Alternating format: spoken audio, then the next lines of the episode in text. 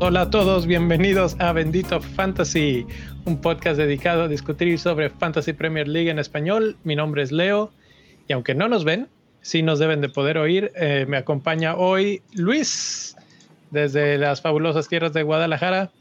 Hasta, hasta se peinó, ¿eh? Llegó y dijo... no lo pueden ver. No, pero para que me crean, para que me crean. Eh. Eh, desde Colombia, el profe. ¿Cómo estás, profe? Hola, todo bien por acá, un saludo. y Rubex en los controles que estamos estrenando nuevas cosas, ya está ahí en primera plana. Rubex, ¿cómo estás? Hola, buenas, bien, bien, bien. Aquí tratando de traerlos a todos a la imagen. Andamos aquí yo, yo soy el, yo soy el líder del equipo, yo me presento primero, dice, ¿cómo no? Dice. Bueno, muchachos, pues estamos, no podemos decir que jornada uno, pero seguimos avanzando. Es semana uno después de que arrancó esto de, del fantasy. Yo tengo una duda, ¿cuántos drafts han hecho desde el día uno? Mm, yo solo he hecho uno. ¿Uno? Yo, eh, yo, también, yo también. He visto como 100 mil pero con el primero lo super marchido, ¿no? Y me gustó, me gustó al final de cuentas, ¿no? Entonces... Es, que esa es la cosa, ¿no? Como que eh, precisamente yo siento que puedes llegar a un buen equipo que te guste, no tan difícil, y ahí es donde lo que decía un poco de los precios, que no te da a escoger tanto, dices, bueno, pues agarro este, este, y sí me alcanza. pero precisamente hoy vamos a hablar de eso, de qué tanto nos va a alcanzar para, para el template, porque hay pues al final del, del partido, partido del programa pasado, platicábamos sobre qué jugadores iban a ser los más populares. Cerramos el podcast y justamente nos pusimos a ver y ya hay unos que superan el 60%. Entonces, ¿quiénes son esos jugadores? ¿Cómo están? ¿Vale la pena? Y sobre todo, ¿cómo, cómo empatan con sus calendarios? Porque una cosa es que sean muy populares y otra cosa es que tengan un calendario que realmente valga la pena. Así es que, Rubén, ¿con qué vamos a empezar hoy? ¿Con calendario o con los jugadores? Empezamos con el calendario. Aquí se viene. Ok, ok, entonces calendario. Tenemos, bueno, esto es bien subjetivo y esa es otra de las cosas, ¿no? No sé si a ustedes les ha pasado de que entran a una página y les da como mejor equipo Liverpool. Entran a otra y les da como mejor equipo Arsenal en las primeras jornadas. Eh, este yo medio lo armé pensando en que Fulham es un equipo fácil. Crystal Palace y Manchester United no son tan fáciles, pero tampoco tan difíciles, aunque Manchester United acaba de golear a, Liverpool. y, y así, bueno, pues me termina dando que el primer mejor calendario, los primeros seis partidos, es Liverpool. ¿Ustedes cómo ven? ¿Están de acuerdo conmigo? Eh, o, pondrían a alguien un poquito mejor en este caso? Yo creo que los mejores calendarios, me parece que el Leeds tiene un buen calendario y se reforzó muy bien. Y, y Wolves, este, a mí si me, si me eres sincero, bueno, dejen reformulo, ¿no? Si le soy sincero, el calendario que dicen que es muy fácil, pero realmente no lo es, es el del Arsenal. Creo que Arsenal va a recibir muchos goles y hay mucha gente con Tomiyasu, con Ben White, con gente ahí del Arsenal atrás. Pero Arsenal, yo no le recuerdo un buen arranque en los últimos, no sé, dos, tres años y ha sido un dolor de cabeza, ¿no? Crystal Palace viene jugando bien y en la primera vuelta, bueno, en la primera vuelta pierden ah, el partido al 90 y en la segunda, que fue en Selhurst Park, termina perdiendo el Arsenal su clasificación a Champions, ¿no? Entonces creo que Vieira, por ser leyenda del Arsenal, conoce este Arsenal y, sabe cómo jugarle. Luego viene un Leicester renovado que ya sabe a qué juega, tiene gente recuperada y por lo general Bardi arranca muy bien y más contra el Arsenal, ¿no? De los trae como de hijos. Entonces, si me dices a mí, yo ordenaría, si Liverpool es el, creo que el más accesible, pondría Leeds en segundo porque tiene piezas muy interesantes, llegó un colombianito nuevo, llegó gente de Estados Unidos también, y después pondría Wolves, porque Wolves creo que ya es la segunda temporada y creo que ahí es donde se pueden ver los resultados de, de Bruno Laggi. Ahí. Correcto. Eh, profe, ¿cómo ves el calendario?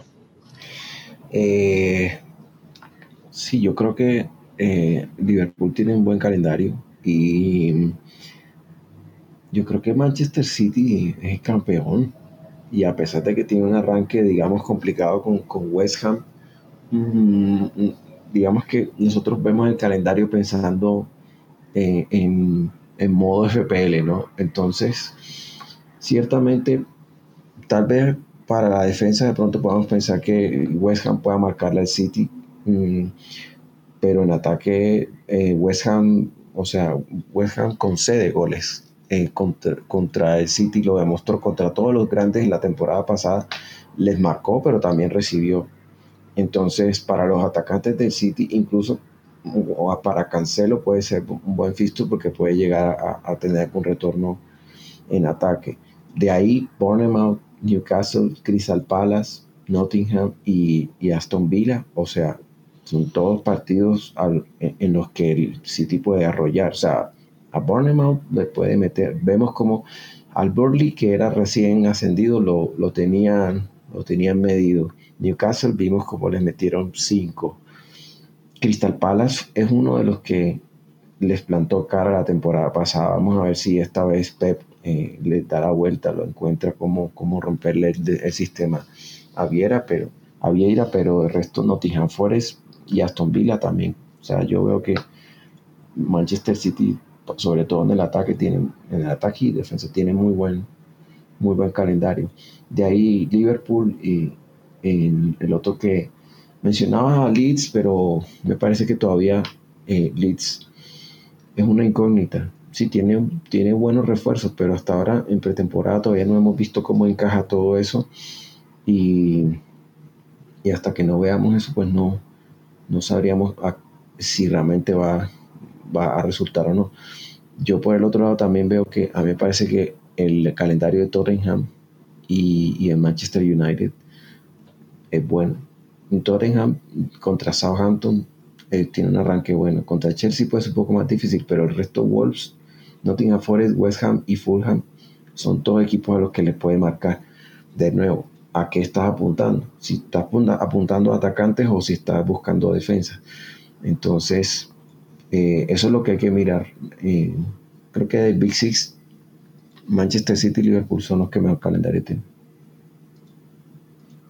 Correcto, correcto. Yo estoy de acuerdo un poco con lo de Arsenal porque aunque tienen varios en amarillito en este caso, Crystal Palace difícil, Leicester difícil, luego tienen dos, dos nuevos, entonces ahí es donde creo que equilibra.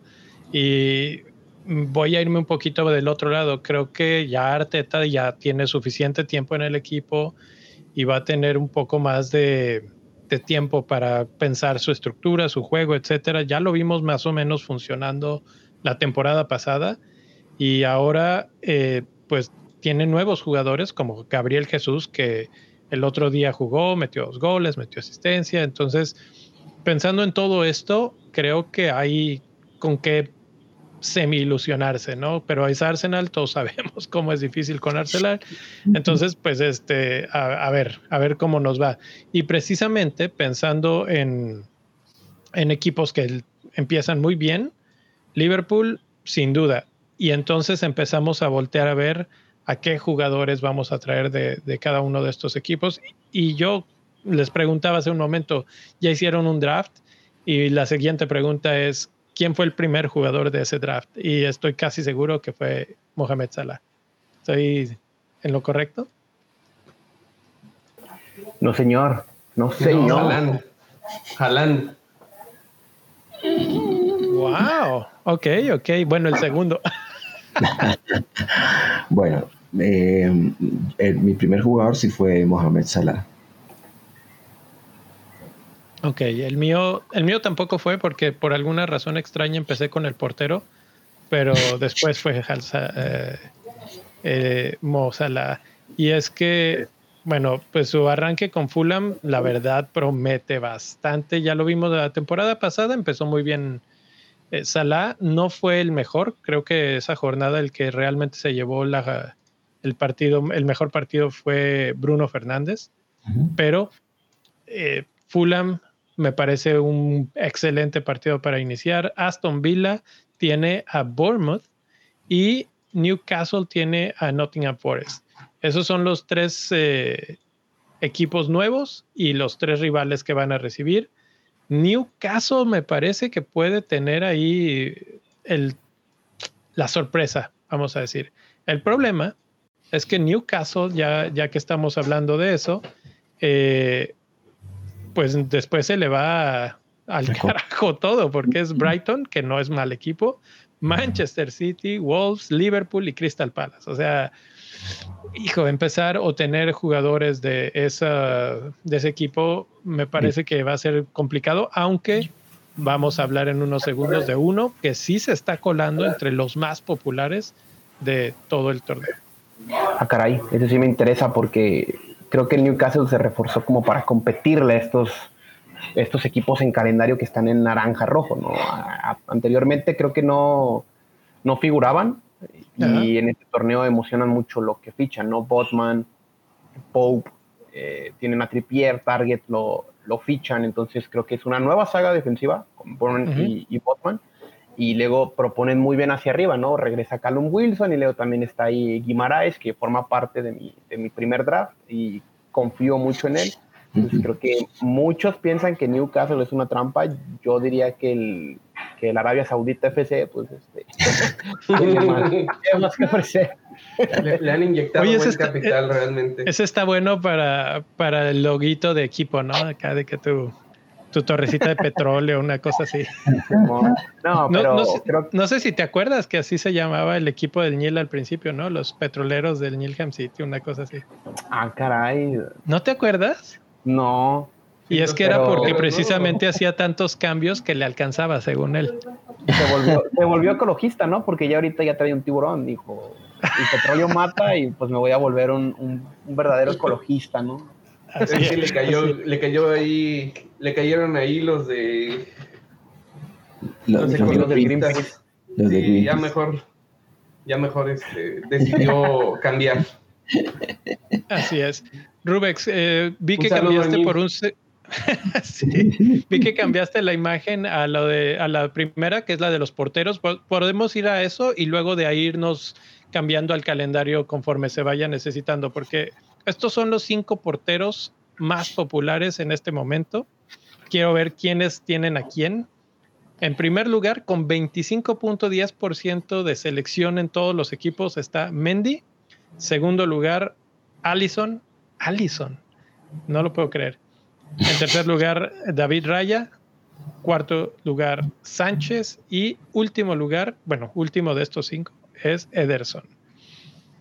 Primero que nada, Luis, ¿te sorprende la lista o la ves común y, decente? No, no, está, está lógica. Creo que pecamos mucho a los managers el año pasado de tener porteros de cuatro, a Bagman, a Foster, a Sánchez en 4.3 a Ramsdale, que arrancó en 4.5 y terminó bien. Y, el Fantasy se dio cuenta de que la selección de gente como Mendy, Allison y Ederson era muy baja, muy, muy, muy baja.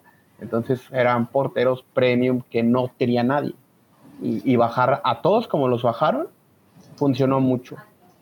El único que creo que no bajó lo que tenía que haber bajado fue Hugo Lloris. Creo que se mantuvo en 5.5, ¿no, profe? Y por eso no, no figura en este top 5, si no, fácilmente mm. hubiera estado Sí, de, pues de, hecho la, toda la defensa de los Spurs en general está bastante, está bastante costosa.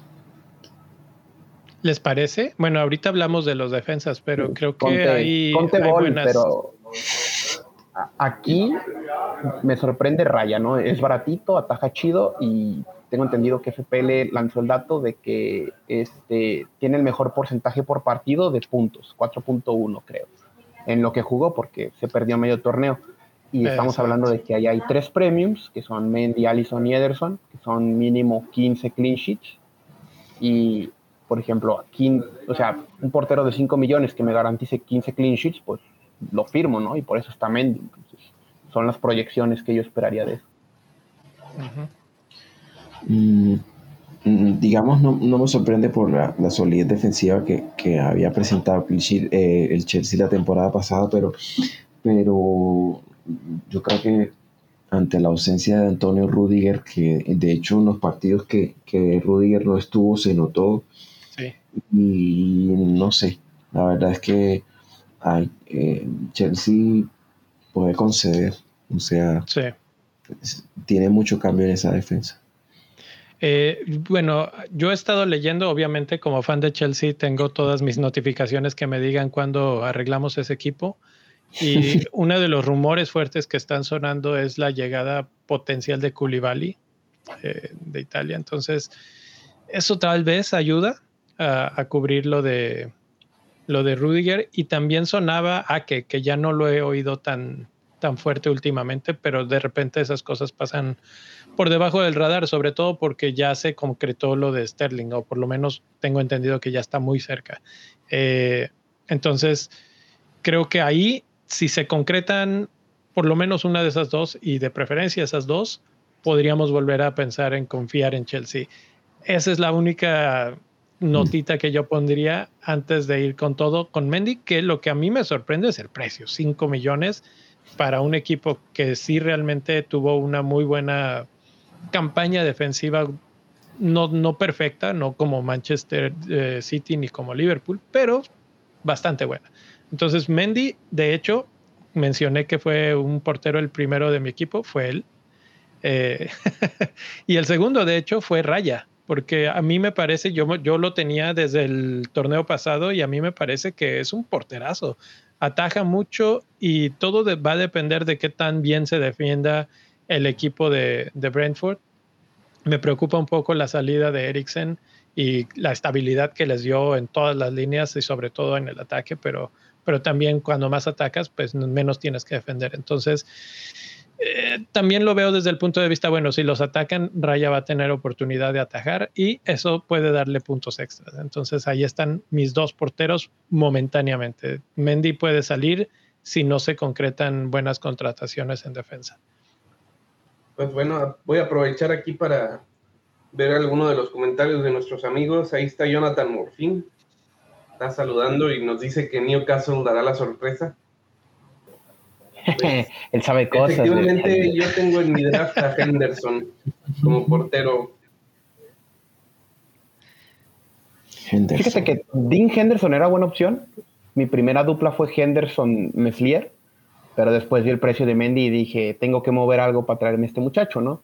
Pero hay, hay, varios porteritos así de 4.5 que atajan mucho, ¿no? Sánchez, Meslier, este, que fue el que más atajó el torneo pasado.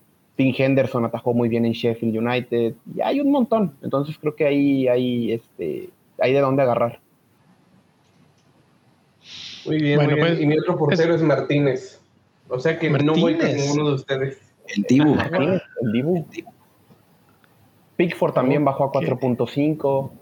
Este, Leno va a ir al Fulham probablemente, entonces eh, va a estar bonita la competencia ahí abajo, ¿no? Por los precios. Entonces va a haber mucha variedad, yo creo que por ahí de Game Week 3 para adelante ya van a empezar a mover porteros con wildcards.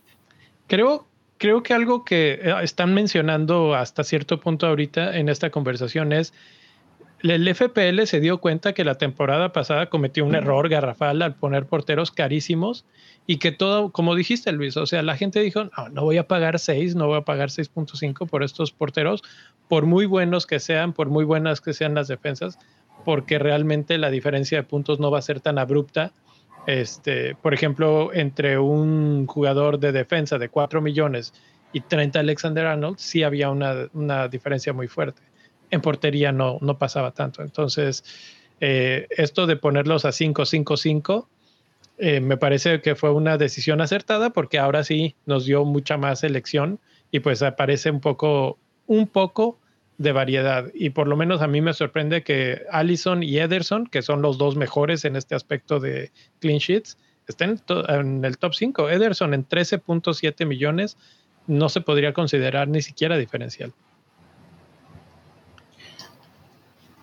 Sí, Ahora, dale, eh, dale. Sí, lo que, lo que pasa es que también hay, que tener, hay que recordar que mm, la mayoría de los de los managers siguen siendo los managers que son, digamos, menos comprometidos o como le llaman los casuales, ¿no? Entonces, digamos, de, cierta forma, mm, es como aburrido tener a, Ederson, ¿no? Cuando de, cuando de Manchester City tienes a Haaland, puedes poner a Haaland, si quieres poner a Kevin De Bruyne, a Cancelo, en fin, a Foden, Mares, hay tantas opciones del City que poner a, Ederson se, puede parecer un poco, un poco aburrido.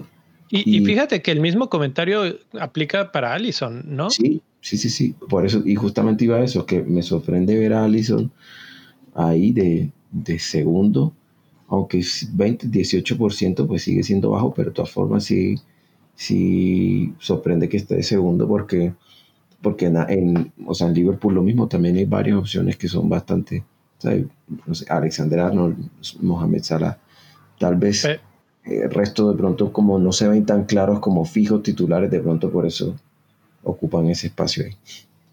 Así es, y de hecho eso es perfecta forma de pasar a los defensas más populares de esta semana, porque justamente Alexander Arnold no es sorpresa, lidera por completo la, la tabla 55.80% de los managers nos olvidamos del precio, dijimos, no importa si cuesta 7.5. Muchas personas pensaban que iba a llegar a costar 8.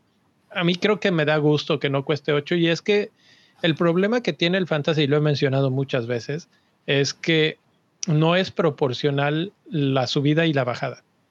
Entonces, mm. si empiezan a subir, tienen que realmente venderlos mucho, mucho, mucho para que vuelva a regresar a 7.5. Y mm. jugadores como Trent no van a bajar. Entonces, si empezaba en 8, se iba a convertir en una cosa intratable. Está bien que empiece en 7.5 porque seguramente va a terminar en 8, 8.5. Mm. Sí, tiene sentido, totalmente. Ahí lo que sorprende también es que la diferencia con, con Robertson es solo de 0.5 y mira que Robertson no aparece en la lista. El segundo, el segundo, es cancelo. Es, que eso es lo muy, lo que es se me hace muy interesante. Y de hecho lo mencionas ahorita, pero lo he escuchado en un par de podcasts esta semana.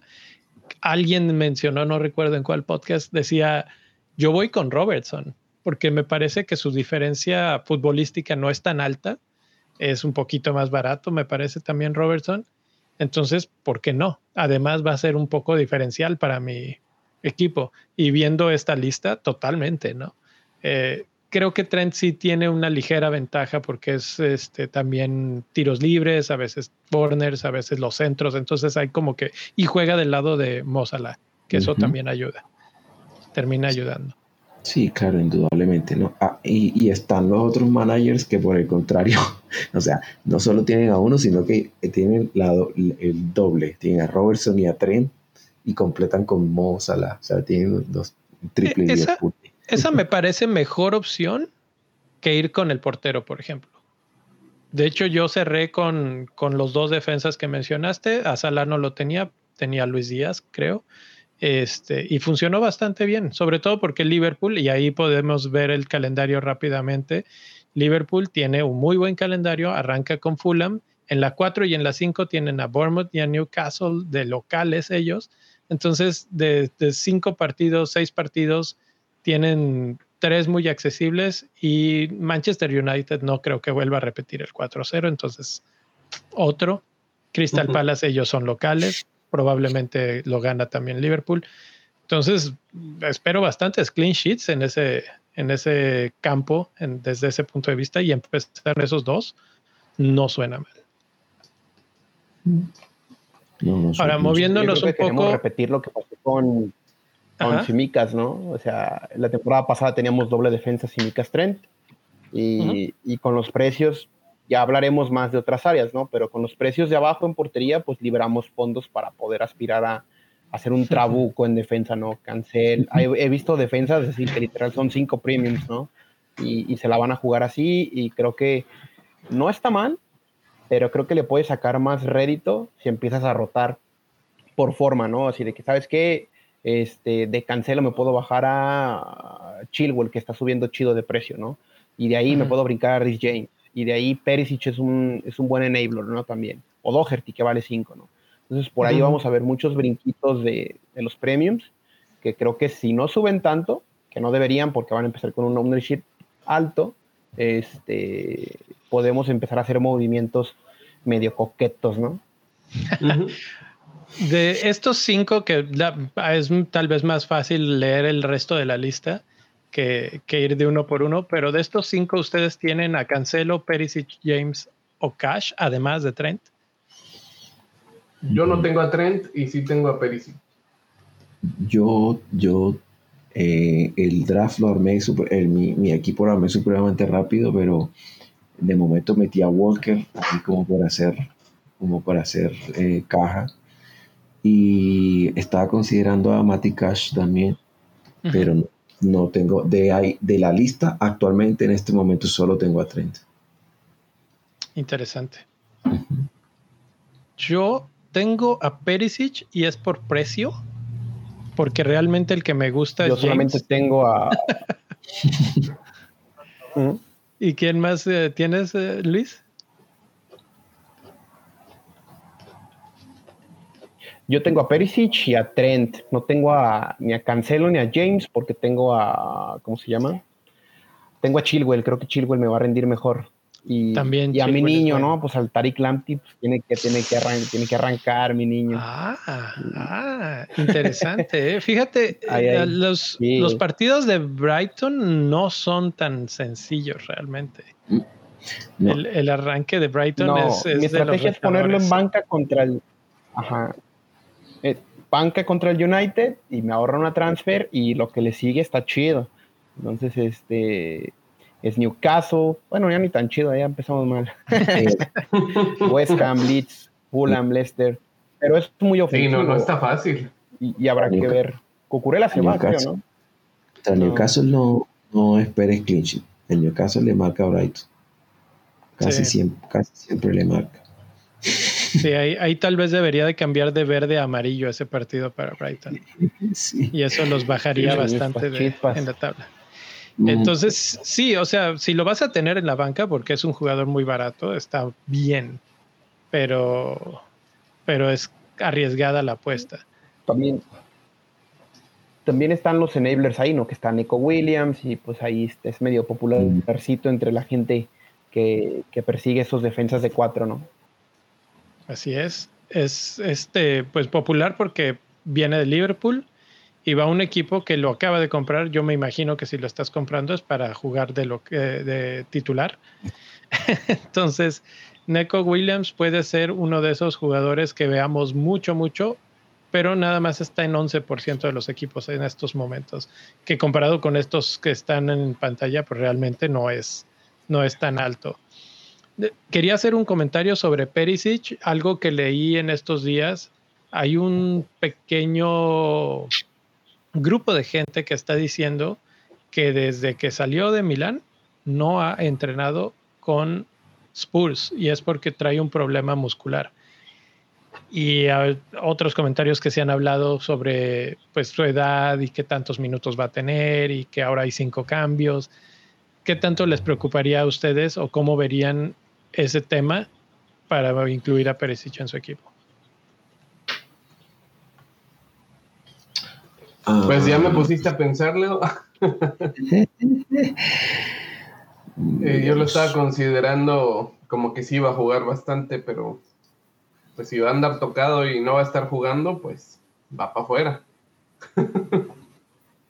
Puede ser. Pero es que la, banca de él no es tan convincente, ¿no? Creo que es Señón. Señón jugó muy bien. O Royal. Pero no sé, es que.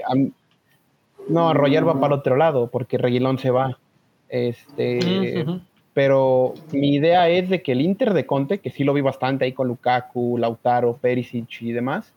Perisic era muy activo, ¿no? Era un carrilero a la Víctor Moses casi casi, ¿no? De aquel Chelsea de Conte.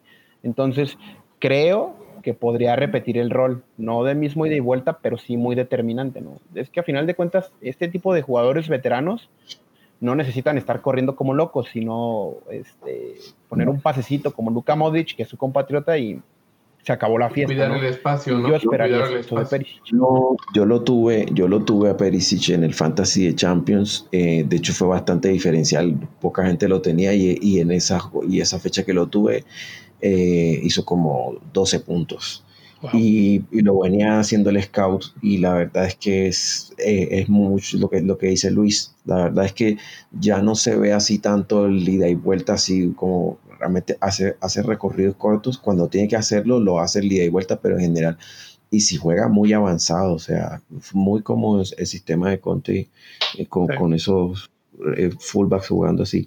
Aquí tengo el dato, dice que tiene una lesión eh, de calf, es pantorrilla, ¿sí? Sí, ajá, de pantorrilla. Y dice que el, tiempo de regreso es late July, o sea, mm, cerrando ya julio. Em, jugó 35 partidos en la temporada. 35 partidos, 8 goles, 7 asistencias. O sea que jugó bastante. No, y, y, eso esperamos de él realmente. O sea, yo lo pongo como algo que está mencionando la comunidad, pero realmente yo lo tengo en mi equipo y pienso similar a ustedes que va a ser un jugador muy importante porque ya había Conte, yo no seguí a Conte en Italia, pero sí en Chelsea y recuerdo cómo le encanta jugar por las bandas. Y tal vez Perisic es el que se está llevando los reflectores por su experiencia, porque ha sido muy bueno, etcétera. Pero tal vez Doherty, por la banda contraria, puede ser el gran ignorado que, pudiera ser el diferencial, ¿no? El que alguien se quiso ver, vivo y agarrar a Doherty, que cuando estuvo jugando eh, le fue bien. le fue bien. Sí aparentemente ya, ya no le aparece lesión, o sea que se supone que ya, que ya está. Sí, sí, ya, ya debe de estar. Entonces, bueno, está, está bastante interesante esa discusión. Cancelo, James, me parecen bastante. por él en su primer draft? Neil, ¿ya, ¿ya lo puso su primer draft en vivo? Es que creo que es fácil, fácil ir por él. Es un precio accesible. ¿Con quién? ¿Por Perisic? ¿Por Perisic o Doherty? No, Perisic. Ah, ok. O Mateo. El Mateo Cachi. Rubex, ¿qué tal que vamos ahora por 5.5 no hay tan... Exacto, 5.5 es bastante accesible. No, no hay tanto problema. ¿Cuántas veces no agarrábamos a jugadores de eso? Yo pongo yo pongo un nombre ahí sobre la mesa que, que under ten, hack puede ser chido. Luke Shaw, ahí puede estar, ¿eh? Uy, no. Antes de cambiar el tema aquí, si Noé Anselmo nos comenta que podría llegar a jugar por una banda Perisic y, Doherty por la otra. Eh, sí, sí, de hecho, Doherty aquí en las estadísticas dice que ha cubierto ambas posiciones, pero creo que Perisic se siente mejor, más ese sí no creo, no, ese siempre ha jugado por la misma banda, así que no creo que lo mueva de ahí. Sí, sí, sí. Antes de que nos pasemos, tú mencionabas, hoy vi el partido Liverpool-Manchester United, tú mencionabas a, Luke Shaw, eh, Dalot 4 por 4.5 lo hizo bastante bien Dalot. Eh, y Estrategies también, entonces Juan Bisaca, o sea, eh, Juan B. entonces, yo creo que ahí está. Juan Biznagas. Entonces no sé, no sé qué tanto, o sea, se supone que Shaw en forma es el titular, pero, pero no sé qué tanta opción. Reina Malasia también, ¿no? El holandés. Sí, aunque es bastante juvenil, bastante. Yo creo que a Manchester United sí hay que darle un par de partidos, ¿no? Eh, no, no me aventaría inmediatamente con ellos. Eh, su calendario es Brighton al inicio, que puede ser sencillo, pero realmente Brighton es un partido complejo. Brentford, Liverpool, Southampton, Leicester, Arsenal. Eh, no está como para volverse locos de, emoción y pues finalmente están en una etapa de, de, adaptación con el nuevo técnico, con el nuevo sistema, etcétera. Entonces, no sé qué tan, o sea, el 4 a 0 de hoy da para ilusionarse, pero también hay que ver que Klopp jugó con un equipo bien joven, estaba probando gente, etcétera. Entonces, no creo que se puedan sacar muchas conclusiones ahí. Mm, sí, no, el, United eh, alineó al que parece ser el equipo titular ya de entrada, o sea, puso a, la titular y en cambio Liverpool eh, hizo algo que, que Klopp suele hacer y es darle 30 minutos a, los jugadores. A los 30 minutos hizo el cambio y, cada, cada, digamos, cada grupo de jugadores tuvo exactamente ese tiempo. Entonces, sí, lo que tú dices, el análisis no, no se presta. Digo, es, bueno, es bueno para el United este eh, ambiente anímico de decir, podemos ganarle a Liverpool y, podemos anotar cuatro goles, etcétera. Entonces hay que mantener un poquito ahí esa, eh, esa lupa sobre el Manchester United y ver si continúan así. el siguiente partido por ahí lo vi en mi este, celular hace rato, es contra un equipo, creo que de Australia, una cosa así. Entonces, pues también se esperaría que les hagan varios goles si es que son de verdad.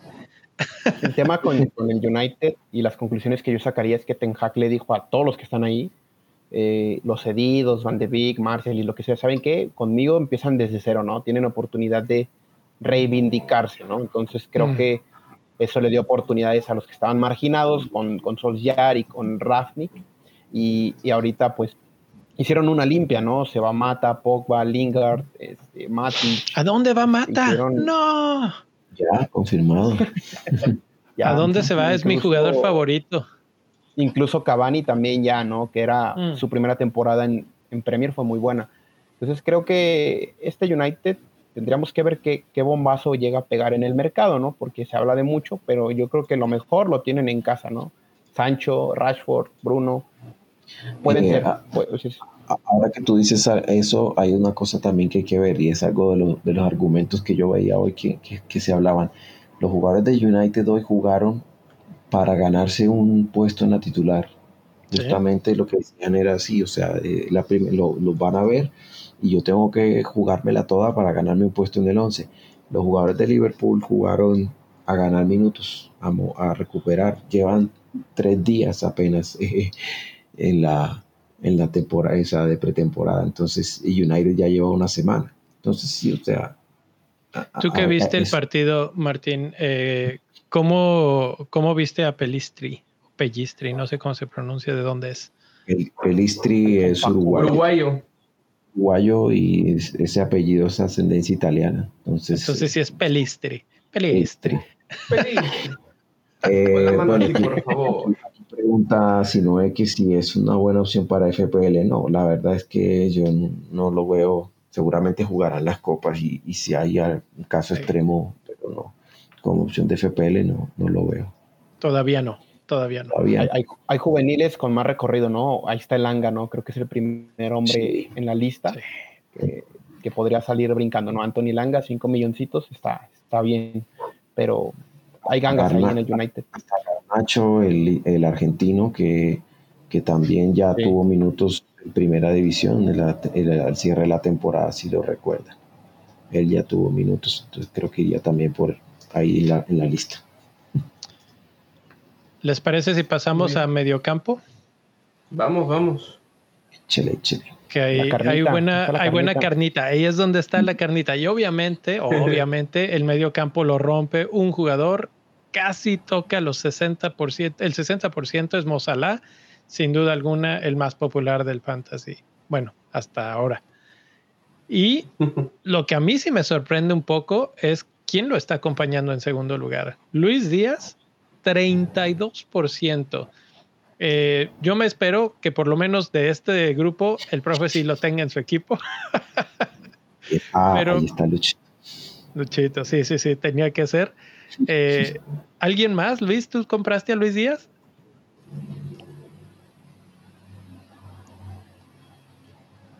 ¿O no? ¿Perdimos a Luis? No, ahí está, nada más está hablando en mute. No, yo no, yo no compré a Luis Díaz. Me estoy, pegando el tiro con una mariposa. Es que fíjate que, que digo. No, no, güey. ok, ok. No lo, compré. no lo compré. A Salah nada más. Nada más Salah, tampoco Luis. Yo tampoco tengo a Luis Díaz. El tercer lugar es 25.9% Hyun Y es de 12 millones. Ahora ya tienes a Salah, ya tienes a Son, probablemente tienes a Trent. ¿Te alcanza para más premiums o, qué está pasando aquí? Sí, te alcanza. Todavía te alcanza jalando. Yo, yo hice mi draft, yo hice mi draft con, como dicen, el Trimium. El Trimium. Ok, ¿y cuáles son tu Trimium? ¿Salah, Son y alguien más? Salah, Son y de momento puse a Kane, pero, pero puede ser fácilmente cambiable por, por Haaland. Entonces. Ahora, hay un dato bien interesante de, de, Spurs en este primer partido, ¿no? Creo que tú lo tenías ahí en este enfrentamiento directo. Lo, tengo a la, lo tengo a la mano, ya, le, ya se los busco el dato de los Spurs. Mientras tanto, eh, veamos esta pregunta de Sinoé. ¿Es esencial Salah? ¿Se puede prescindir de Huming Son? Es un dilema bien grande. o sea, si no tienes a Salah, probablemente tus puntos perdidos van a ser por el template, ¿no? O sea, si hace algo grande, te va a afectar mucho en tu overall ranking. Es que vamos a volver al calendario. O sea, si tú ves el calendario, Fulham, jornada 1, ¿por qué no tener a Salah? Es el mm. capitán de la jornada 1. Solamente puedo pensar en, en, alguno de los dos de Spurs, porque Southampton suele ser un equipo. Ya tengo el dato. Eh, y es eh, que, que, ahorita con este dato me va a convencer de irme por uno de ellos en lugar de Salah. Eh, los encuentros entre Tottenham y Southampton han tenido una media de 3.45 goles por partido y ambos equipos han marcado el 82% de las ocasiones. O sea, prácticamente no hay clean sheet en ese partido y más de goles. O sea, y ya sabemos quiénes marcan los goles en los Spurs. Y el partido O sea en que casa. Vendo, vendo a Perisic porque no hay, no hay clean sheet y, lo compro son, ¿no? Porque va a meter gol. Eso es un buen punto, ¿eh? Tal vez esto de Perisic, porque luego el siguiente es Chelsea. Entonces tampoco es que vayas a querer a Perisic en la jornada 2. Es un muy buen punto, la verdad. Ya me están convenciendo. el, tema con, el tema con Son, este, bueno, voy a hacer rápido, ¿no? El, tema con Son es que Son no puede matarte el ranking tan fácilmente como Salah en la Game Week 1, ¿no? Este, Son, desafortunadamente, es muy infravalorado en todos los rubros y ámbitos, y FPL no es la excepción, ¿no? tiene un valor que se merece, 12 millones, pero no lo veo con más ownership del 30%, a menos que meta un hack trick contra el Soton y se vuelvan locos los transfers. Sí, pero, pero si Son te mete tres goles y lo podías haber capitaneado, porque es un partido donde lo podrías capitanear. Entonces ahí serviría de diferencial, ¿no? Ese es el dilema más grande. Creo, creo, y esto es un tema que vamos a hablar bastante y lo vamos a estar tratando en diferentes medios, que no es tanto riesgo. Creo que estoy de acuerdo con Luis. Eh, es más seguro ir con Salah. Tampoco es que Salah tenga un mal partido. Es posible que los dos metan tres goles en estos partidos. Entonces, realmente, si Salah mete dos y Son mete tres, no pierdes tanto terreno. Y tenerlos a los dos, como lo mencionaba el profe, es este es probablemente la mejor idea, porque entonces tienes eh, los goles de Son, si es que los mete, y la capitanía de Salah en cualquiera de los casos. Entonces, por ahí creo que va la, mejor estrategia. Eh, de los otros, Pedro Neto y Bruno Guimaraes. Te mencionabas, eh, Luis, ¿quién era el de Newcastle que estaba colándose en el top 5? Pues ahí está. Es Bruno eh, cerró muy bien, lo hizo muy bien y yo me imagino que va a estar en tu equipo. ya, está, está, ya está, ya creo que es el Bruno, el Bruno bueno. El Bruno bueno. Es el Bruno bueno, ¿no? Él y Trip. Wow, o sea, fe total a Newcastle. Son mis. Sí, sí, sí, sí, sí. Es que hay que entender, ¿no? repuntaron muy bien y es un equipo que enrachado me gusta, ¿no? Balones parados para Tripier, pero explosividad completamente de Guimaraes, ¿no? Joelinton es como su escudero, pero Guimaraes se va y se desrampa, ¿no? Por todo. Llega como un falso 9, ¿no? Llega atrásito de Callum Wilson. De hecho, había una pregunta de Callum Wilson, ¿no? Creo que este, ah, probablemente Callum Wilson sea, sea, un buen asistente de Guimaraes y viceversa, ¿no? Porque también recordemos que ahí está la dupla Fraser-Wilson, está San Maximán, y está Guimaraes que entra en este medio campo, pues yo creo que por ahí Newcastle es muy atractivo y barato en ofensiva, ¿no? Y el mejor de todos es Bruno, ¿no? Willock también está en 5, pero el mejor es Bruno, ¿no? El más, con mejores stats, ¿no? De lo, todo lo que ha jugado. Totalmente. Me estaba este comentario para los delanteros, pero sí ahí está, Luis, como comentabas. Sí, nada más 4%, increíble. Pero bueno, es que también el precio ya, si, nos vamos a lo de, si nos vamos a, que estamos metiendo este, el premium eh, o los tres premium, pues sí empieza a costar trabajo meter jugadores de ese precio como el de Callum Wilson. Eh, me parece que, que hay, es de esos jugadores que vamos a tener que estar volteando a ver constantemente si no se lesiona. Si se lesiona, ahí es donde vamos a, sufrir las consecuencias. Y ese es el problema, que tiende a lesionarse bastante. Ahora, también el arranque de Newcastle, como mencioné, no es tan bueno, no es tan claro. Entonces, por eso es que tener a un jugador caro o relativamente caro para su equipo, posición, etcétera, eh, no vale tanto la pena ahorita. Hay que pensar que también podríamos buscar, ahorita es jornada 1 a 6, no nos queremos ir muy lejos, pero después va a haber un cambio y cuando cambien los partidos, podría ser cuando utilicemos la wildcard. Es uno de los temas que vamos a estar tratando en esta pretemporada porque tenemos 16 fechas para usar la wildcard y entonces hay que usarla precisamente pensando en cuando cambien estas, estos partidos, por ejemplo, para Newcastle, de traer a Bruno, traer a Trippier. Por ahí mencionaban a Pope. Me parece una buena contratación, pero no sé si para fantasy. La verdad es que ya los que vimos y platicamos hace rato me parecen mejores opciones hasta el momento. Sí, sí, hay que hablar de un top 3 de jugadores en, Newcastle. Creo que es Guimaraes, Trippier y probablemente Potman, porque va a ser un anotador de cabeza, ¿eh? Yo ahí soy un exquisito que ve come ratatouille y ve la liga francesa, ver cómo Mbappé destroza gente y, Botman es muy bueno por arriba, ¿no? Entonces, hay gente sirviendo muy bien en, Newcastle y puede ser la sorpresa, ¿no? Así es, así es. ¿Algún último comentario desde los medios o nos vamos a delanteros? Vámonos, vámonos a los delanteros. Pues nos, queda, nos quedaba Pedro Neto, ¿no? Ahí Rubex, no sé si tú lo tengas. Ah, sí, no, no, no, no fui por él. No tengo a nadie de Wolves, de hecho, en este momento. Pedro Neto es un jugador bastante interesante porque, digo, no por nada está en cuatro, en cuarto lugar en esta lista. Y es que, uno, está en un precio bastante, bastante accesible. Y dos, la verdad es que Wolves lo necesita. Cuando juega Pedro Neto, juega mejor Wolves y su calendario tampoco es terrible. Leeds, Fulham, Spurs, luego Newcastle, Bournemouth, Southampton. Es bastante accesible su, calendario. Eh, habrá que ver qué, Wolves arranca, el, el ultra defensivo que no hace nada, que mete un gol de repente y ya, o con Pedro y con Jiménez jugando juntos, si hay algo ahí.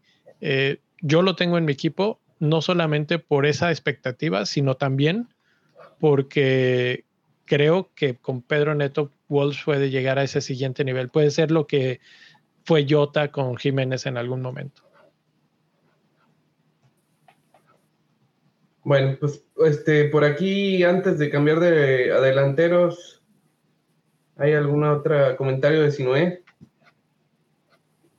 Sí, menciona que saca, saca el Neni, Madison y Bowen. Bowen, ah, qué dolor me dio que subiera tanto de precio. Porque sí es un muy buen jugador, pero va a costar trabajo tenerlo en nuestros equipos con los premiums que, estamos considerando, ¿no? Yo, yo, creo que, yo creo que dependiendo, o sea, pues en mi caso, eh, yo me guío demasiado por el fixture. Y yo siento que en la medida en que el fixture favorezca a West Ham, se puede tener, se puede tener a Bowen. Y digamos que eh, la ventaja de, sí, está, Bowen está en 8-5, me parece. Ahí es donde uno tiene que tener, eh, digamos, dependiendo de la estructura del equipo, que tú, por decirte algo, tienes el medio de 8, tienes a Saka, por ejemplo, que te vale 8, tienes y algo guardado en el banco, puedes cambiar fácilmente de ese. Mientras que si tienes demasiados fondos atrás, te va a costar adquirir este tipo de medios si no tienes, o sea, por decirte algo, no sé, tienes a Salah y tienes uno de 6.5, otro de 5.5 y uno de 4.5, llegar a este con un solo cambio te va a costar. Pero entonces hay que analizar también el fixture y decir, ok, voy, voy a empezar con este, con este medio de 8 que puede ser Luis Díaz, Mount, puede ser Saka, para pasar fácilmente de, de uno al otro dependiendo del fixture que vayan teniendo. Sí. De hecho, sí, de hecho sí, una de las cosas que yo abogaría, por ejemplo, es dejar de invertir dinero, por ejemplo, en defensas como Cancelo, que es un buen generador de asistencias, pero no es el, el protagonista del City. Te puedes traer un Bowen, que es el amo y señor de la creación de juego en West Ham, ¿no? O te puedes traer a Madison, que cerró muy bien, que, los dos quieren mundial, entonces creo que van a estar muy activos. Va a haber buena competencia, sí. Sí, habrá que poner un poco de atención a los jugadores que juegan mundial y que estarán peleando por un puesto ahí. Y, otra de las cosas que mencionas, eh, justo que mencionas a Bowen y a Madison, es que ambos son, eh, Madison no juega, no juega Europa, Leicester no, no tiene competición europea, West Ham sí, pero Bowen es el talismán del equipo y, y Madison también, entonces digamos que tienen menos riesgo de rotación, pero pues al comienzo como no hay Champions ni nada de eso, pues eso no se toma en cuenta, pero tal vez a futuro sí se puede tomar en cuenta que de pronto te pueden rotar un Mount, te pueden rotar un Mares, mientras que eh, en Bowen sabes que tienes más seguridad de que va a jugar. Sí.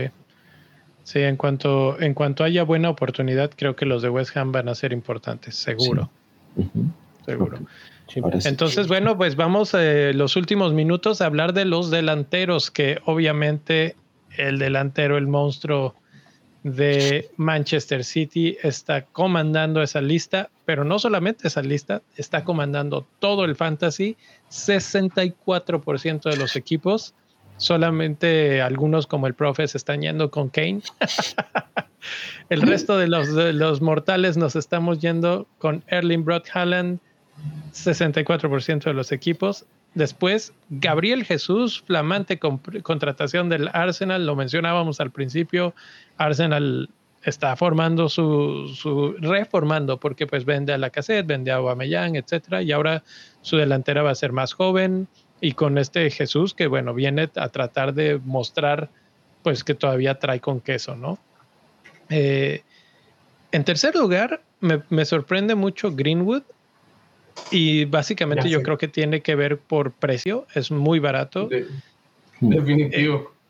y, y, bueno, pues ahí es el que está ganando 28%, va a ser la banca total ese cuate. Y bueno, realmente no jugó mal el torneo pasado. Harry Kane, cuarto lugar, 16%. Los valientes les llaman. Y finalmente Darwin de Liverpool con 14%. Esos son mis comentarios iniciales y con eso arrancamos, profe. ¿Cómo lo ves? Ah, bueno, eh, lo de Alan no me sorprende, la verdad es que eh, me parece que es apenas, o sea, normal. Y me devuelvo al comentario que había hecho. Recordemos que hay mucho, mucho jugador casual y pues es una contratación que es rimbombante, que suena, o sea, este tipo la va a romper y bueno, por eso yo creo que también excede las expectativas. Lo de Gabriel Jesús, eh, efecto de la pretemporada también, vimos que ya jugó con Arsenal, marcó dos goles, entonces Arsenal tiene un calendario que de pronto eh, promete. Y el tercer puesto de Greenwood, pues también nos muestra un poco el, digamos, la tendencia que se está moviendo y es que no se está invirtiendo mucho en los delanteros, sino más bien en otras posiciones y por eso ese, ese punto muerto. Eh, lo de Kane con 16% mmm, le roba el protagonismo a, a, Haaland. Entonces, o sea, no le roba el protagonismo a Haaland. Entonces, por eso pues, se lo está llevando todos los. Dice, o es Haaland o es Kane. Pues claramente está, apostando por el otro.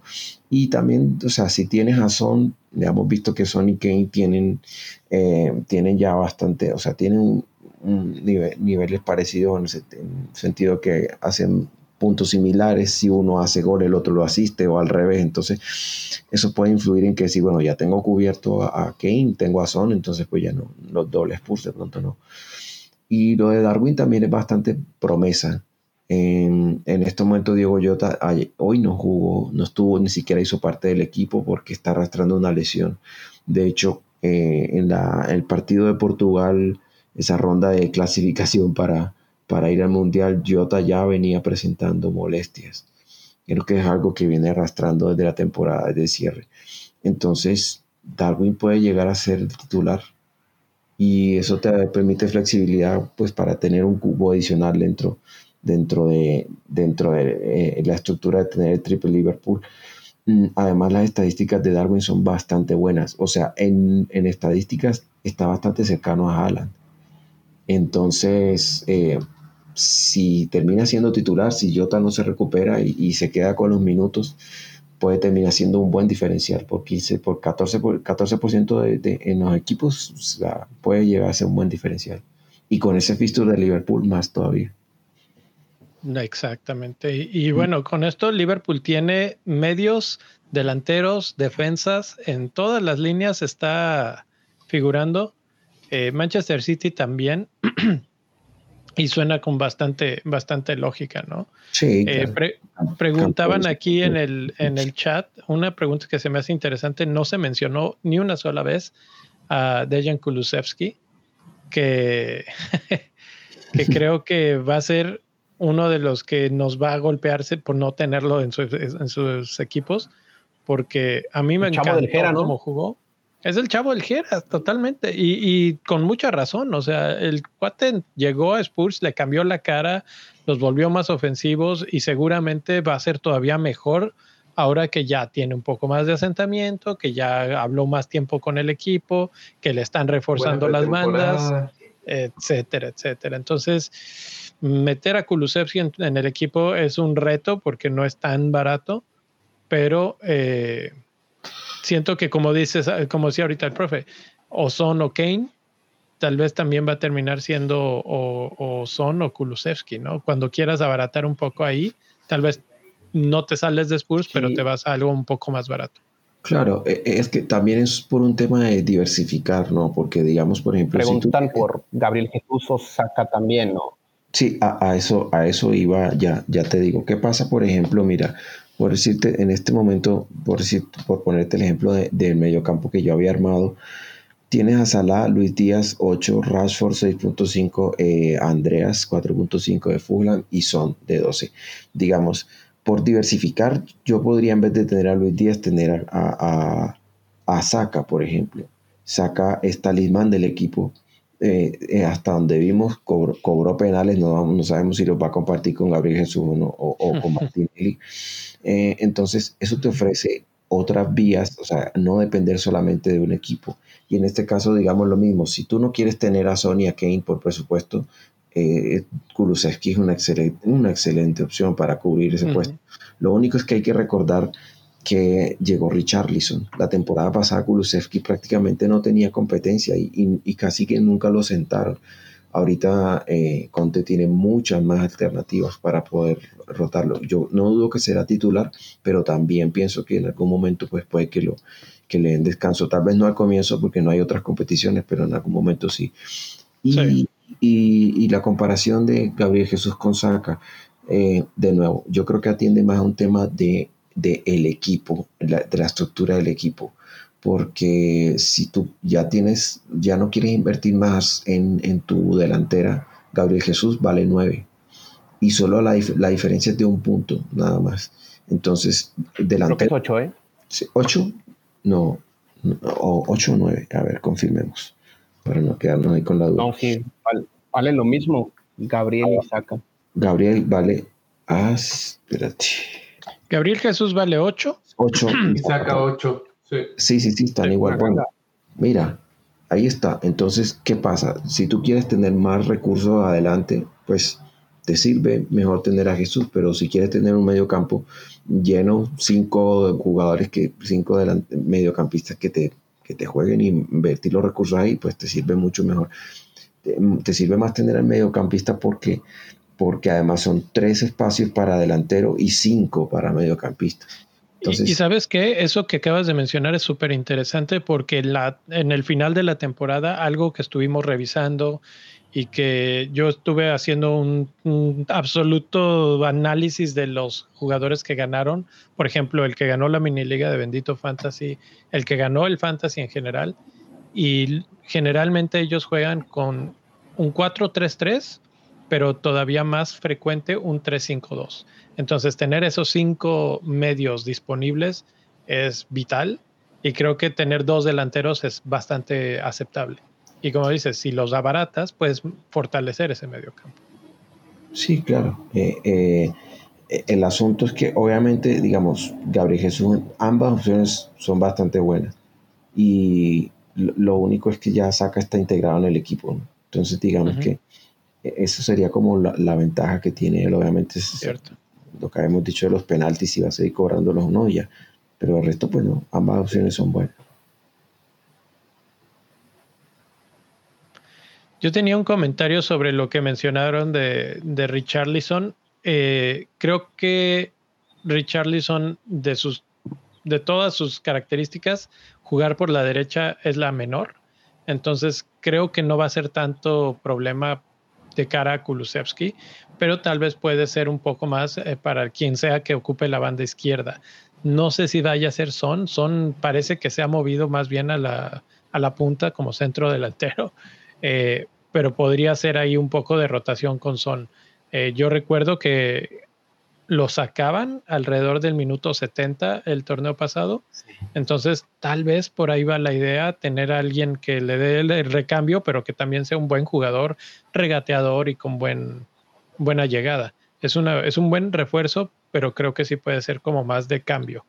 Mm, sí, de hecho, si tú recuerdas antes de la lesión de Calvert Levin, o sea, la temporada no esta pasada, sino la antepasada ya, eh, eh Calvert Levin era referente de área y, y, el que acompañaba a Calvert Levin era, era Richarlison un poco más abierto.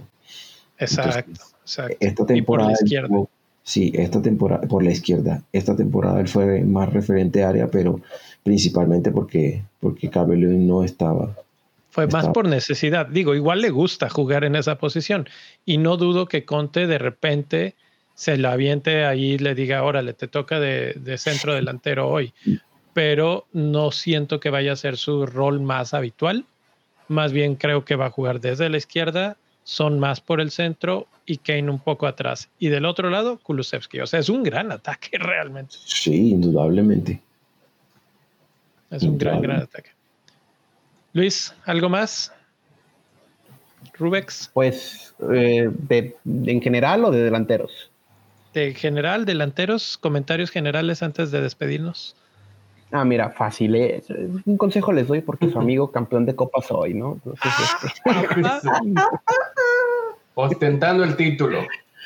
Bueno, pues que le dure, que le dure un año. Mira, eh, la, idea es, yo creo que Game Week 1 es irte con toda la plebada, con los casuales, como dice el, profe, hay que, hay que amariatar al equipo, ¿no? Hay que tener un buen ranking, hay que arrancar bien, no hay que tener sorpresas de que, ah, no tuve al que lo tiene, no tuve a Salah, que lo tiene el 60% de la gente, ¿no? A partir de Game Week 2 y Game Week 3 hay que empezar a diversificar nuestros fondos, ¿no? Voltear a ver a los Kulusevski, a Saka, Madison, Bowen. Creo que yo optaría por esa estrategia creo que están cometiendo un error, ahí disculpen la, opinión, en invertir en Gabriel Jesús, porque Arsenal no arranca bien las temporadas. Fuertes declaraciones, ¿eh? Fuertes declaraciones. Y hay no, hay puestos muy interesantes en delanteros de 7, 7.5. Está Banford, está Cal está en 8, ese descarte absoluto, ¿no? Pero también está Jiménez, está Calum Wilson, ya mencionado. Wilson, que también bajó el precio. Sí, o sea, los grandes ignorados creo que son esos delanteros. Por, no me dejes ahí al, primo de Neil, a Julio Enciso. Ándale. por cinco es una ganga. Lo, que pasa es que eh, a los delanteros los está ignorando porque tienen razón para hacerlo. Recuerde que, o sea, eh, está bajando el porcentaje de, de puntos que marcan los, los delanteros con relación al resto de posiciones. viene siendo una temporada muy mala la pasada en delanteros. Por eso fichan a gente como Darwin, a Jesús cambia de equipo. Estamos viendo buenas contrataciones, pero también de, Championship llega Mitrovic. Creo que lo vamos a ver uh, seguramente uh. muchos equipos cuando la trampa, la trampa. La trampa Mitrovic. ajá, pero mi consejo es traten de diversificar el fondo cuando ya vean estados de forma, ¿no? Así, ¿sabes qué? Oye, Kulusevski no lo mueve nadie, no, pues me lo tengo que traer sí O, ¿sabes qué? Mejoró el calendario de Bowen, ahí sí ya te lo traes. E incluso digas, ah, pues seleccionó a alguien, ahí están las opciones, ¿no? Creo que no mataron a esos jugadores premium, porque también están otros ahí bien interesantes, ¿no? Foden, Mares, este. Infinidad de jugadores en 8. Grealish, que está en 7 también, a mí me llama mucho la atención, puede ser su buena temporada. Si quieres comprar boleto. Ahí, si quieres comprar. Y eso diría yo, ese sería mi aporte final. Rashford, bota de oro también, ahí lo tengo, patrocinado, pero bueno. Sancho, esos son mis comentarios. Sancho, 7.5. Y que metió gol, eh, eh, hoy en el partido. Eh, sí, de hecho, bueno, eso, eso ya va a quedar para, para tema después porque el, el, gol de Sancho, Fernández puso ese balón así como ese guante que tiene él en, la, en el pie, la verdad, ese englobadito, no pudieron despejar bien el balón y agarró Sancho y, y la metió. La verdad es que, ojo con Fernández, 10.5, cuando el United... cuando el United tenga, soy raro viniendo de un, de un hincha de Liverpool, pero pero Fernández en 10.5, la temporada pasada me, trajo buenos, me trajo buenos puntos Fernández. Sí, sí, sí, pues bueno, lo mencionamos hace rato, ¿no? Fue el que tuvo el mejor puntaje en la jornada 1 de la jornada del torneo pasado. Entonces, eh, sí, creo que a United lo vamos a estar ignorando bastante y luego tal vez nos arrepentimos. Eh, Luis es el único que, que, ya les puso el ojo rápidamente como valiente que es. Rubex, últimas eh, declaraciones antes de despedirnos. Pues muchas gracias a todos por acompañarnos, a todos los amigos que nos siguen ahí en vivo, no olviden darle like al episodio. si todavía no se han suscrito al canal, suscríbanse por favor para que les llegue la notificación cada que empiecen nuestros videos. Oye, sí es cierto, Rubex, qué buen punto. Ahí hemos visto varios mensajes en el chat y todo. ¿Y los likes dónde quedaron? Suscríbanse, ayúdenos a, llegar a los 200 suscriptores que de repente se murió eso. Íbamos muy bien y de repente, obviamente se terminó la temporada, pero, pero vamos, vamos, ese es el objetivo primario y vamos a ver cómo, cómo vamos avanzando. Obviamente compártanlo con sus amigos también. Si tienen grupos, hay grupos de WhatsApp, de Telegram, está el de, el de Twitter, el de Twitter y eh, precisamente iba a mencionar el de Discord. Eh, está el link en nuestras redes sociales, en, en la arroba bendito fantasy en Twitter. Pueden ir y darle clic ahí y los va a meter inmediatamente.